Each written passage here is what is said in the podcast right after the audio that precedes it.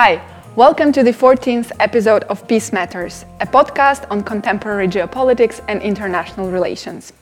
My name is Marina Huscha. I'm researcher and project manager at the Vienna-based International Institute for Peace. Before we continue with this episode, I would like to say big thanks to our former partner Ponto for their invaluable contributions to this project. Moving forward, the IIP will run this podcast independently. In today's episode, we discussed the international order and the changes that it is currently undergoing. We touch upon issues such as the role of the United Nations in the changing multipolar international system, the role of China and its global ambitions, the recent ruling of the International Court of Justice on Israel genocide claim, and consider the implications for the European Union. I'm talking to Angela Kane, former Under Secretary General at the United Nations, and Vice President of the International Institute for Peace, and Ralf Janik, lecturer at Sigmund Freud Private University, international law expert, and IIP Advisory Board member. I hope you enjoyed this discussion. So, we are talking today about a huge topic, which is the international order and how it's changing um, nowadays. And um, under this topic, we can cover so many different things the current wars, the international trade, and the changing patterns in the international trade. We can cover international law and international organizations. And we will do. Uh, we will touch upon some of them, but maybe not all of them. We have not too much time to do that. But maybe for starters, I would like to ask you a bit um, to share your personal experience. You are experts in your field, and how do you actually perceive this change of international order in your daily work, so to say? Angela, why don't we start with you? Okay, I think, as you said, um, it's a huge order to talk about the international global order and how does it affect. I wouldn't only limit it to sort of saying what's the expertise in my field, because I've worked, worked in a number of fields, both in international politics and at the UN, and also in arms control and non-proliferation. But I have seen huge changes, particularly in the last 10 years, I would sort of say. And uh, we've always had like various changes going on, like, for example, in the 60s with the African independence wave that came upon when many countries became apparent. But now, what we have seen in the last decade is really the rise of China as a global power on par with the United States. We are no longer in a unipolar world, which the United States always dominated. I'm not quite sure that that knowledge has really already sunk in, but China has had a phenomenal economic growth, I mean, to the tune of 10% a year. And now, of course, that growth has slowed a bit, and I think it's now 3 or 4%. Still pretty impressive when you think about other states that have suffered greatly, not only because of wars and conflicts, but also because of the COVID pandemic. So now you have other countries that are striving to be more powerful in the world and challenging also the eminent position that the United States had for so long. And I'm thinking of India, for example. I'm thinking of Mexico, for example. I'm thinking of Brazil. So these are countries that want to be counted, that want to have a say also in what the world is happening now, and that are challenging the position that the United States had for such a long time. And that necessarily comes into frictions. And that is something that we have to watch very closely because we also have now the war in uh, uh, the invasion of the Russian Federation into Ukraine. We've had the tremendous outbreak in the Middle East. So, where do states position themselves? That is something that we have to watch very, very carefully. Right. Ralf, what is your take on that? I don't even know where to start. Um, I can look at three different perspectives. First, I notice it on social media. I notice that on Twitter, when you look at the on the right side, there's always one topic that is trending, and what it has been trending quite often recently was the International Court of Justice. I can't imagine a time, I can't remember a time when there was so much focus on one case at the International Court of Justice. When I don't know if I guess not millions, but at least thousands of people streaming live proceedings at the International Court of Justice, namely those between South Africa and Israel. Second, I noticed it in the classroom. I've my waiting list for courses. I teach one on the use of force, I teach one on trade law, WTO law, and I teach one on the law of armed conflict. The waiting list is quite long, and I receive tons of emails from students who tell me that they would like to participate. They're afraid that they won't get a space, a slot, uh, because there's so much interest into these topics. And third, I notice it in public. I notice that friends of mine who are not that interested in international politics all of a sudden ask me, so, what about this dispute between Russia and Ukraine, or that dispute between Israel and Palestine? Is Palestine a state? What is the difference between the International Court of Justice and the International Criminal Court? So, all of a sudden, debates that were usually only being held in nerd cycles or cycles of experts or people with a high interest in international politics are all of a sudden reaching um, private homes, private discussions that I'm having with family, with friends. So these are three different points of view that I've had and how I experience a tremendous increase in interest into such topics. Right. but, but let me just uh, add, because I think it's very important uh, what, what Ralf said and that is that when you think about the reach that international news has these days, particularly because of social media, people are much more aware than they were, let's say, even 30 years ago, even 20 years ago. But with that, you also have the danger that now that there is a growing insecurity and uncertainty whether the news that reaches you through particularly social media is that actually the real news or is it fake news? I mean, what happened with artificial intelligence? It can be distorted. I mean, you can have videos now that are basically manufactured rather than being actually felt. And I think that there is a increasing danger of what happens with world events that they can be distorted and they can be used and manipulated for personal or political advantage. That is something that's very, very important. All right. So maybe let us um, take a deeper look or have some clarity about some of the concepts that you, Angela, already mentioned, namely this uh, moment of US unipolarity. You already spoke about it. And now, allegedly, we're entering or we are already in a multipolar world. So, how does it world, world look? What does it mean? And what role does the UN play in this world? As you've uh, spent so many years at working at the United Nations, um, would you agree with this very common argument these days that the UN is losing its, its credibility, is losing its power in the international relations, and what can be done against that? Well, you know, I always sort of say you have to look at what is the UN. The UN is a organization of independent sovereign states. So the UN as an actor, what can the UN do? The UN is basically personified by the Secretary General, the Secretariat, the various agencies, etc. But on the other hand, if the Security Council is stymied and blocked, which it is increasingly, particularly also due to the Russian invasion of Ukraine, where you know the votes in the Security Council are usually vetoed, or the resolutions in the Security Council that are proposed are vetoed uh, by the Russian Federation, uh, and then it goes to the General Assembly, and the General Assembly has 193 member states. And what did we see? There were a number of resolutions that were passed by the General Assembly, and they were passed with a majority of, let's say, 141, 142 states. Now, you think that's really not a lot. Shouldn't it be like 190 states would condemn that invasion? I mean, that's a question that immediately comes.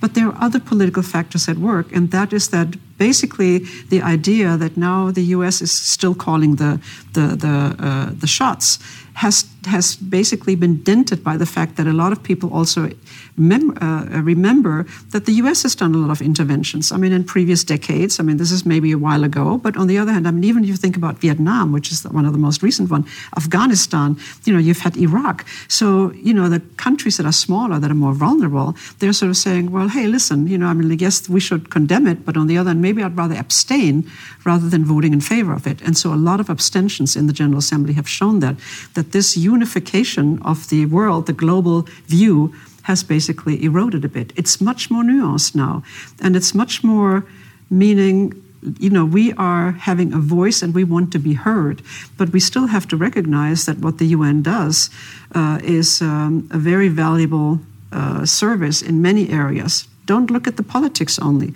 You know, you still have to look at the peacekeeping. You still have to look at humanitarian uh, assistance, which is billions of dollars every year, because you have something like 330 million people who actually are in need of assistance. What happened with Ukraine? You know, the UN negotiated a grain deal, you know, with Russia to basically export uh, the grains so that the countries, particularly North Africa, that were starving, could get assistance. So it is very limiting to sort of only talk about what happens in the Security Council. You have to look at a more global picture in terms of what else does the UN do.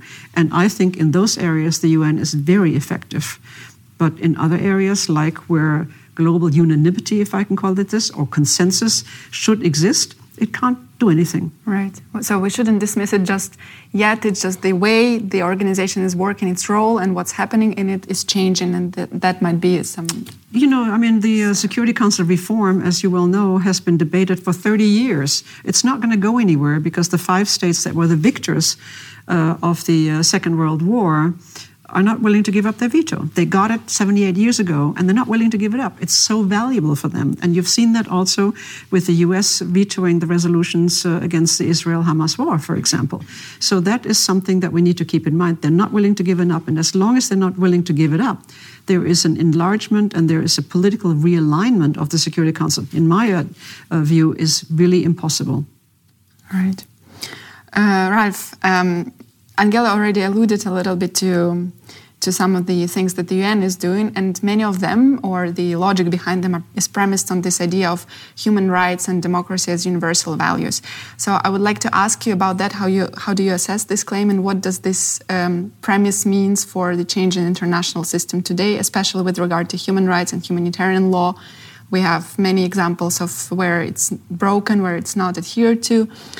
And also, my question would be um, about about this idea that the human rights and democracy are actually connected to some sort of Western um, Western ideals, Western concepts about how the world should look like. Would you would you say it's a valid point to make? And it's made very often in other parts of the world. It, it's it's a big question and a big debate we're having these days. I mean, I always find it fascinating to look into treaties and look for what they do not say. The UN Charter does not refer to democracy at all. There has been a debate already at the League of Nations, so the predecessor to the UN, where some argued it should be a federation of states as the one envisaged by Immanuel Kant, meaning it's a federation of republics or, in present day terminology, democracies, real democracies.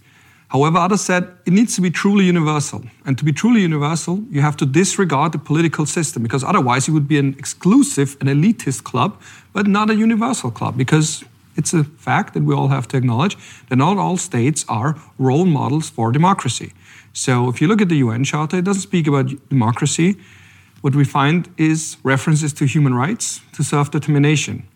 Some read into the word self determination, that's a box of dynamite as Robert Lansing put it, the Secretary of, Secretary of State to Woodrow Wilson after, first, after the First World War, that if you start talking about self determination, you open a box of dynamite or it's Pandora's box because every nation will then say, we want our own state. It's also, however, a Pandora's box because self determination is something that you can read so much into. You can say it means free from alien rule, to be free from alien rule, or it means that everyone can rule over himself or herself, meaning you have to live, you have a right to live in a true democracy based on human rights as we, meaning in the West, understand it. However, that's one view. That's one view that was particularly prominent, prominent after the end of the Cold War. Nowadays, however, you have states from all over the world claiming that they are democracies. There is hardly any state that wouldn't say we are democratic, but in a very, very broad sense. So no ruler says I, my rule, my power derives from some mythological mythological creature. I mean, you have theocracies, yes, Iran, and even Iran tries to purport some democratic elements. So usually every ruler says, My will derives from the people, I represent the people, I work on behalf of the people. So the real question is not democracy, yes or no, even although you don't find it in the UN Charter. The real question is what type of democracy? Like real democracy or a liberal democracy or half hearted democracy, or as some call it, spin dictatorship, where you influence the people with what you, what you alluded to earlier social media, with manipulation of the media, with a very, very elaborate system of censorship, not old school censorship where you simply say this cannot be written, that cannot be written, but where you simply um, attack someone's um, meaning someone as someone from the opposition, someone's reputation. You get control over media by selling it to your friends. So we have a much more elaborate scheme of distorting democracy and of spin dictatorship nowadays. So where dictators do not claim to be dictators, but simply say, I work on behalf of the people, and if I'm being attacked from other states, in particular Western states or the US, they don't attack me as a person, not because I'm corrupt, obviously I'm not, but they attack you as a state, the people. It's the trick that we find with Erdogan, with Viktor Orban, with almost every leader. They don't say that they attack me as a person or my clique or my friends. They attack you, the people, they attack the state. So they say, I am equal to the state. Erdogan is Turkey, for example but and there are countless others. It's just the first that came to my mind. Russia is Putin, and so on and so forth. I, I think that's an important point. Let me just underline that because. Uh, every uh, even a dictator will say, "I'm a democrat." Because no one wants to say and, and label him or herself as someone who is an autocratic ruler. But there is a yearly uh, lineup, basically, of democracies that comes out from The Economist every year. And I think that right now you have, they have only declared 12 countries as, as democracies. And even the United States, again, you know, Trump in his campaign is sort of saying, well, you know, I want to make America stronger again uh, or make it great again. And it's all for you, the people, because you're the ones who've been suffering from the migration and, you know, the other terrible policies that have been uh, incorporated by the Democrats. But on the other hand, even the U.S. now is a flawed democracy. And you know, you mentioned already, you mentioned Turkey, you mentioned uh, Orban. You know, look at Poland, for example. I mean, like even in Europe, we don't have all perfect democracies. And I think that this is a trend that is extremely, extremely dangerous because it's accelerated so much in the last couple of years, in particular. Everyone wants to have a strong leader, and unfortunately, a strong leader very often now translates into an autocratic leader, and that I find extremely dangerous. Right. In political science, I think we like to speak about norms determining the rules of an order, right? So, uh, in the current order or in the order that we knew from the last decades, democracy was kind of what you wanted to achieve, right? So, everyone, even Russia, even China, they all say that they're democracies, therefore. But then I would like to follow up on my question about.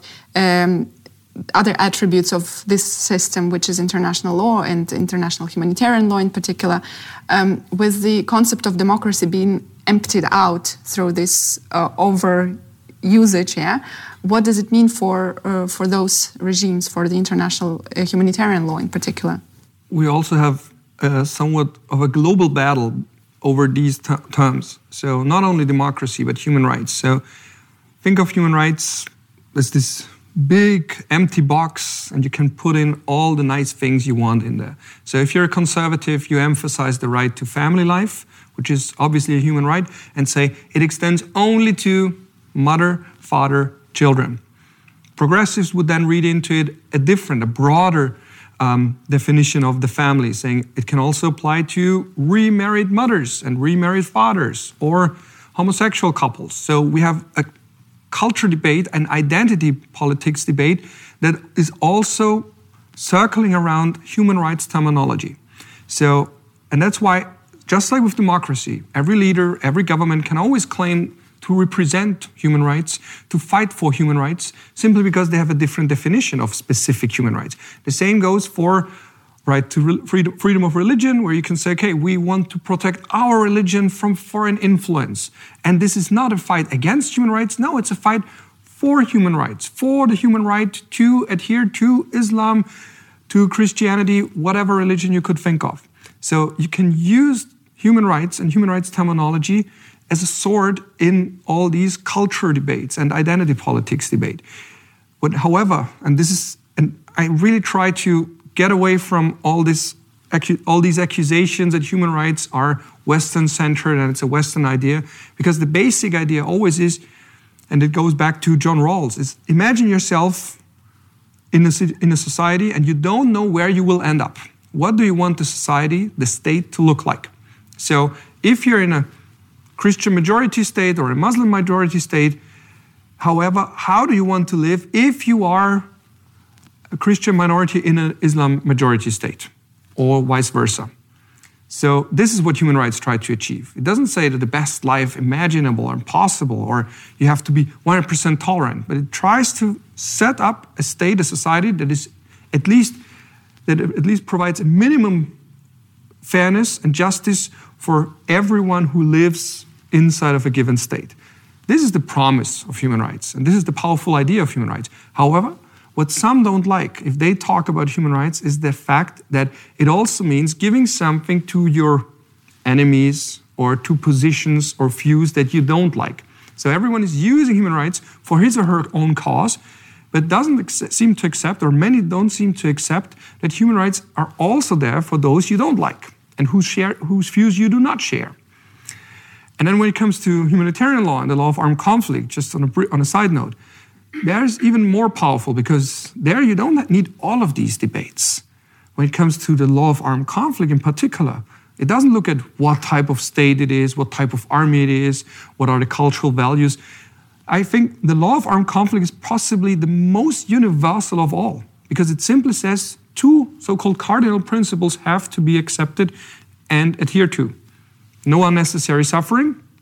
Even soldiers have rights, in other words, and distinguish between civilians and combatants or other military targets, and civilian objectives and military objectives, and only attack combatants or fighters or military targets more generally, never attack directly civilian targets or civilians, regardless of their views, of their religion, of their cultural habits, and so on and so forth. So the whole identity politics debate that we're having when it comes to human rights in general and democracy in particular is completely irrelevant when it comes to the law of armed conflict because this simply this set of rules simply says minimum respect for people immediately or indirectly affected by war or other types of hostilities.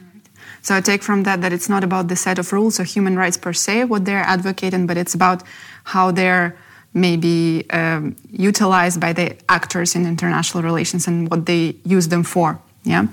Uh, so let me maybe ask you, Angel, about one actor uh, which is very becoming very prominent today in international relations, and that, that's China. Yeah, you are a frequent visitor to China. You've just returned from there, as far as I know.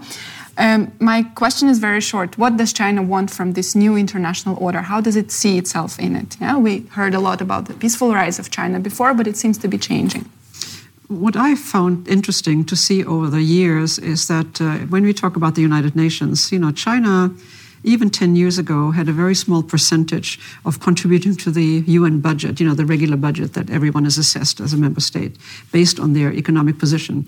And uh, now it's the second largest contributor. And with that comes a certain entitlement as well entitlement to basically be heard, to be listened to, to become more prominent in the United Nations, including with the personnel that they have.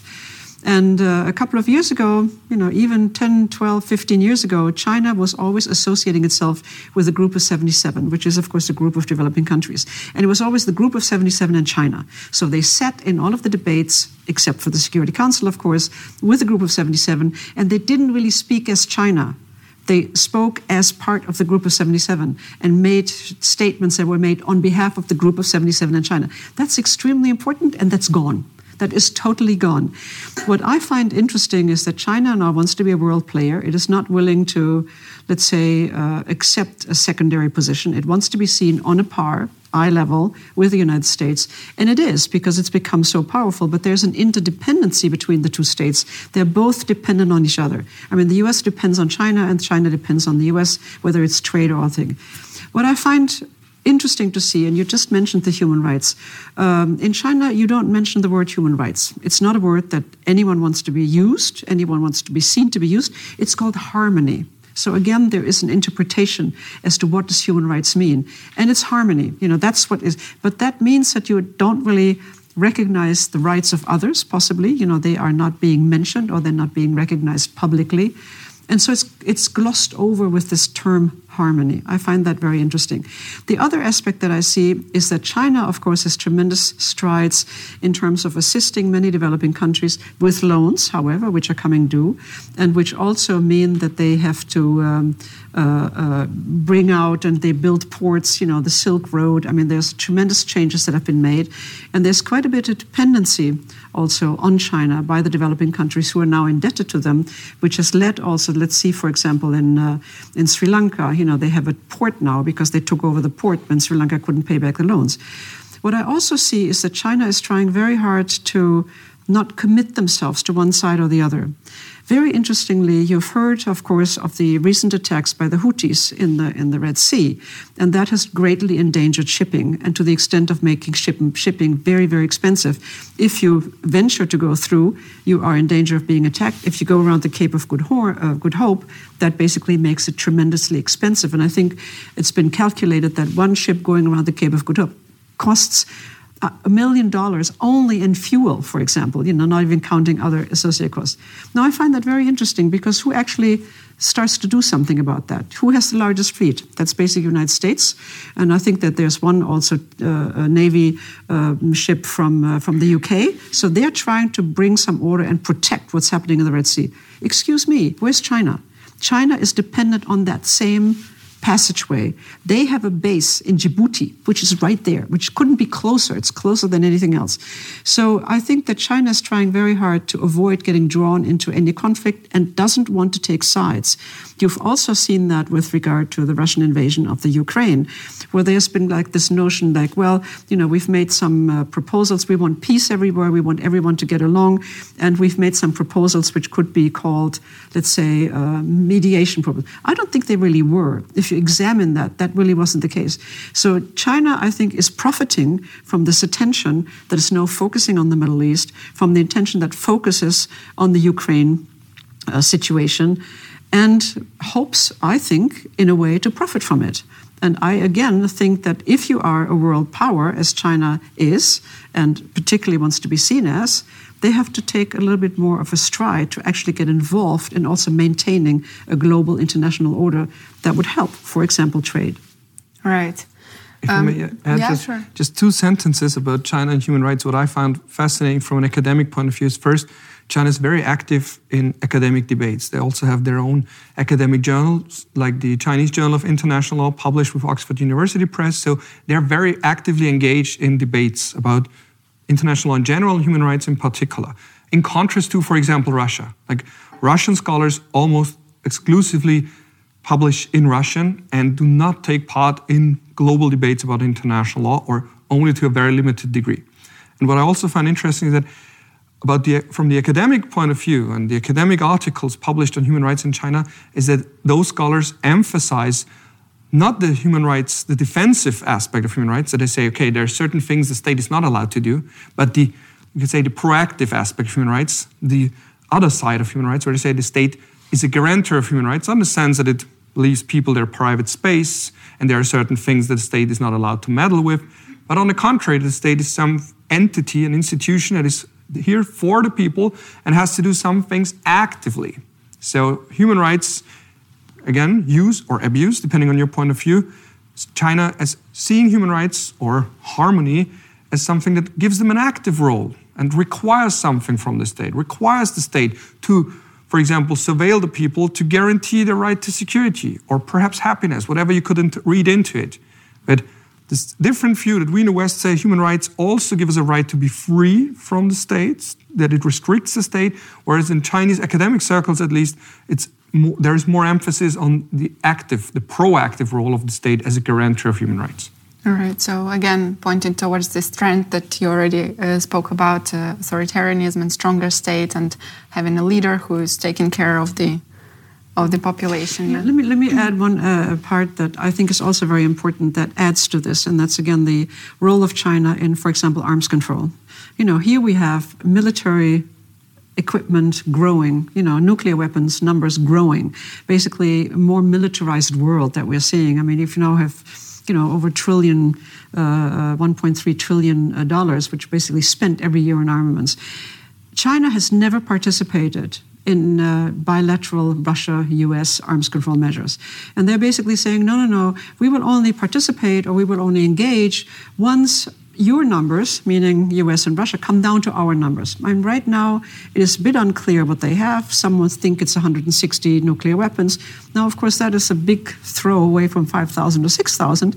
But on the other hand, they're growing them, meaning that they are adding to their nuclear armaments. Does it mean that they want to reach the numbers that the US They want to reach Russia the numbers? No, I think that right now, you know, there is a certain estimation as to what they might have in, let's say, five year time. That really doesn't make any difference. But they have never wanted to engage in any talks Never. And so they are still sitting on a fence on that, and they're saying no because you know we don't really want to do that. Uh, but on the other hand, it doesn't mean that they shouldn't, like let's say, transparency. There are efforts that actually would be helping, rather than just saying we we look at the numbers. It's not quantitative; it's also qualitative, and it's like transparency and what happens in the world to basically sort of say let's make the world a bit safer. There are ways of doing it. Verification. There are ways of engaging, and they have just refused to do that. All right. So we talked a bit uh, about different big issues, so to say, like China, uh, like Ukraine. We haven't spoken yet about what's happening in Gaza these days, and I want to ask you, Ralf, to briefly maybe elaborate on on the recent uh, ICJ's International Court of Justice ruling regarding the case submitted by South Africa against Israel. You actually have a whole episode on that uh, in your own podcast for our uh, listeners and viewers who speak German, that would be a good reference point. But maybe if you can uh, very briefly say uh, what has happened there and whether is Israel going to comply with this ruling or not. The emphasis being on very briefly, I'll try. um, yeah, so what we have here is, let's say, one state getting involved actively on a legal, from a legal perspective or legally against another state, although the one state, South Africa, is not directly involved. How is that possible? Because there are certain obligations that are called erga omnes, or in this case, more precisely, erga omnes partes obligations, meaning they're owed toward the whole international community, or at least all parties to the Genocide Convention. Why? Because genocide has often been described as the crime of crimes. So that's why South Africa, although not being directly affected, as far as I can tell, no South African has been killed. However, they say we're somewhat of of the representative of the Gazans, of the people in Gaza, because they don't have a universally recognized state that can bring a lawsuit against Israel. So we're acting on their behalf. We're their agent, so to say. We're their representative in the global sense at the International Court of Justice, the principal judicial organ of the United Nations. So there are two questions that we have to ask at the very beginning of every case. First, does the court have jurisdiction? So um, in contrast to what people sometimes assume, it does not have automatic jurisdiction over cases brought by one UN member against another UN member. It's not like a court that we know from domestic law. I cannot choose whether the district court of the first district has jurisdiction over me. It does. Every court in Austria has jurisdiction over things that I do in Austria. It's not the same thing on the international level. The second question we have to ask is is the case admissible? And thus, the party that has brought the case, that has issued submit, submission, has made a submission to the International Court of Justice, does it have standing? So, it, does it have a legal interest in the case? So, in the first phase, what the other party often tries to do is to say, we dismiss it. We don't think that there is any standing. We don't think there is a dispute. We don't even want the International Court of Justice to be involved. We could see that also in the dispute between Russia and Ukraine. We could see that back in the 1980s, Nicaragua and the US. Why? Because one party usually doesn't want first world attention because they know that there's something fishy or they know that they're going to lose in the eyes of the international community. And second, they don't want the court to issue a ruling that goes against their interests or that says you have indeed violated a certain treaty, in this case, the Genocide Convention. What happened now, recently, is that the court didn't yet say that, the, that it has jurisdiction, but it said it has it has prima facie jurisdiction. So it cannot say at the very beginning, say that this is a completely absurd submission by South Africa, we're not going to deal with it. It said that there is some merit to it. So the, in, the, in the initial phase, we cannot say that, we, that this is meritless and we're deleting the case from our list of cases. So what it also did was it issued so-called provisional measures, which are binding. It didn't order a ceasefire, some argue it can't legally because it would have to order a ceasefire for both parties. However, only Israel is involved in the dispute. Hamas isn't because Hamas is not a state, obviously. So it did say, however, Israel has to do more and everything it can to prevent genocide. So it doesn't, didn't rule anything yet. And it was also emphasized by the president, uh, Judge Donoghue, which happens to come from the US, which also says, okay, you have and this is very symbolic. We're also on a symbolic level. It's not only law that is at, play, at stake here. We have a US judge reading out the provisional measures and saying that Israel has to do what it can to prevent genocide in Gaza. And also that the criminal, um, criminal courts and the attorneys, uh, the state attorneys in Israel and its criminal system has to do what it can to, for example, act whenever someone is inciting genocide, calling for genocide. And that doesn't only include members of the government, but every single individual, every Israeli on Twitter, every commentator in any newspaper you so will Israel of. do that? Will Israel do that? I don't know. What I do know and what I did see, however, is that Israel has reacted to it. So Benjamin Netanyahu, right after the provisional measure, said Israel has respect for international law. What you could also see is that apparently, from what I gather from following um, colleagues, international law, and other scholars, uh, colleagues from Israel, is that there is now some movement in the criminal, criminal justice system in Israel that they are now going to start some proceedings. They're becoming more and more active.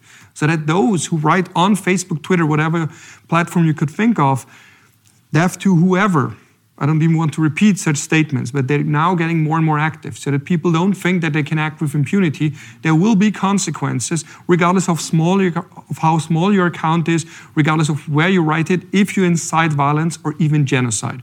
So there is a domestic obligation for Israeli authorities to start criminal proceedings against those who call for gen- genocide or incite or use hateful language. So something has happened already. Why did I say that I don't know whether Israel will comply with it? Because the provisional order is quite broad. It says, do whatever you can to prevent genocide. But how do you assess doing whatever you can? What Israel has to do is also is to write and submit a report one month after, so in one month, to, detail, to write in detail what it did to comply with the provisional measures order. So Israel is not, however, not the only addressee here. It's also other states, Germany, Austria, the United States. So it also, also does have an impact on debates there. Where you can say, look, the argument that you made at the very beginning, the US, for example, reacted immediately saying this is case is completely meritless. It's an instrumentalization of genocide, of the word genocide, using it as a rhetorical weapon against, of all states, Israel. This argument now no longer works. Why not? Because the court, as I said, clarified that this case is at least not completely meritless. It could still say, well, we don't have jurisdiction. Well, there is no violation of the Genocide Convention. But it had the first chance to say that, and it didn't. Quite the contrary, said that there is prima facie jurisdiction and the case is not completely meritless. So it does have an impact on debates in Israel, we can see that already, and also in other states. Most importantly, and that remains to be seen, in the US. Yeah, but I would also argue that it has impact on the EU, and generally uh, also the very fact that uh, that it was South Africa who submitted this case uh, also points to you know like more prominence uh, of a country from the global south, so to say, right? It wasn't submitted by Germany, it wasn't submitted by France, it wasn't submitted by a European state, it was submitted by someone else. So my question to you, Angela, would be where does um, the, our whole discussion leave the EU? Um, is the EU um, polar, a uh, pole in the multipolar world? Is the EU tagging along with the United States? Um, how can it profit from the new world? How can it benefit? What can it contribute to it? Basically, what is the EU role in this multipolar world? You know, I'm a convinced European. I mean, I want Europe to be strong. I want Europe to be united and uh, going in a direction that I would like to see it going. And that already gives you a little bit of a view of where I'm uh, ending up with this. I thought Brexit was very unfortunate, but that's the situation that we have. So we got to deal with it. What I have seen in the last years, and I have very high respect for Europe also upholding human rights values. You know, we basically are an enlightened uh, democ- we are enlightened democracies with a couple of you know wobbly posts. But on the other hand, I find that that very important that there is a universally shared value, globe. I mean, in in Europe largely, with some exceptions that we've already mentioned. Um, but on the other hand, there's a will to be coherent and to basically make progress. I'm very impressed by what's happened with the data laws, for example, particularly when it comes to uh, uh, also the large companies, uh, ChatGTP, you know, the GDPR, and so forth. What I don't like is the way it's going in the security sector, because what has happened is that uh, I see that what has uh, occurred over the last years and I don't only mean since early 2022 when Russia invaded Ukraine, but I see that there's more of an orientation toward NATO. NATO is basically now the security politics of the European Union. There used to be something that was going to be an independent European security policy that doesn't exist anymore. And after Russia invaded Ukraine, you basically had a strengthening of this, while now with Sweden, with Finland joining NATO. And that basically means that Europe is totally dependent on the United States as far as security policy is concerned. I think there has to be more from Europe to an impetus because I don't see the influence Europe has in NATO. I don't really see that. I see that is totally dominated by United States internal politics. And that gives me great cause for concern, particularly if you have elections, as you will have in November this year, and there is a Trump Biden repeat of the of the opposition and Trump wins. I don't I, I think that Europe has to make more of a effort to sort of say, where are we? Where are we as the partner you know, in, in NATO? Where are we to determine? Because what is happening is those wars are not being fought in the United States; they're being fought right on the European continent. So I think that that is something that I'm very concerned about, where I would like to see more happening. And I also find that when it comes to you know, European Union has elections in June, very important. I know that uh, Ursula von der Leyen uh, is up for re-election, as are many other people. But there has to be more of a discussion also. What is the UN doing? What is the EU doing? You know, admitting Ukraine, admitting Moldova. Where's the discussion on that? Basically, we're being confronted with a decision that seems to have already taken place without ever having a been subject to a discussion or to let's say different views that could be aired. That gives me great concern. Right. I want to wrap up this discussion on this final question that you already, Angela, um, referenced in your uh, in your uh, statement right now, which is that in 2024, lots of people around the world are going to the polls. About half of the world's population is actually uh, having elections. Um, it's a very interesting situation, and I would like to ask you what would your um, uh, what would be your interest in those elections? What maybe three to four things that you would watch for uh, over over this 2024 election cycle, Ralf? Wow, uh, big question. So, being an Austrian, I'm obviously interested into the Austrian elections, although they do not do not play such a big role, obviously in international relations. But I also think that Austria, from an obviously biased perspective, was some sort of a early proponent or early example of the influence of populism, like with starting with Jörg Haider already 35 years ago. So it is somewhat as a, uh, of a place to watch, also because it might have an influence on Germany, because the far right in Austria is in constant exchange with the far right in other countries and in particular in Germany. So even for non-Austrians, this is something interesting to watch. How far can you go with a party that has positions that are often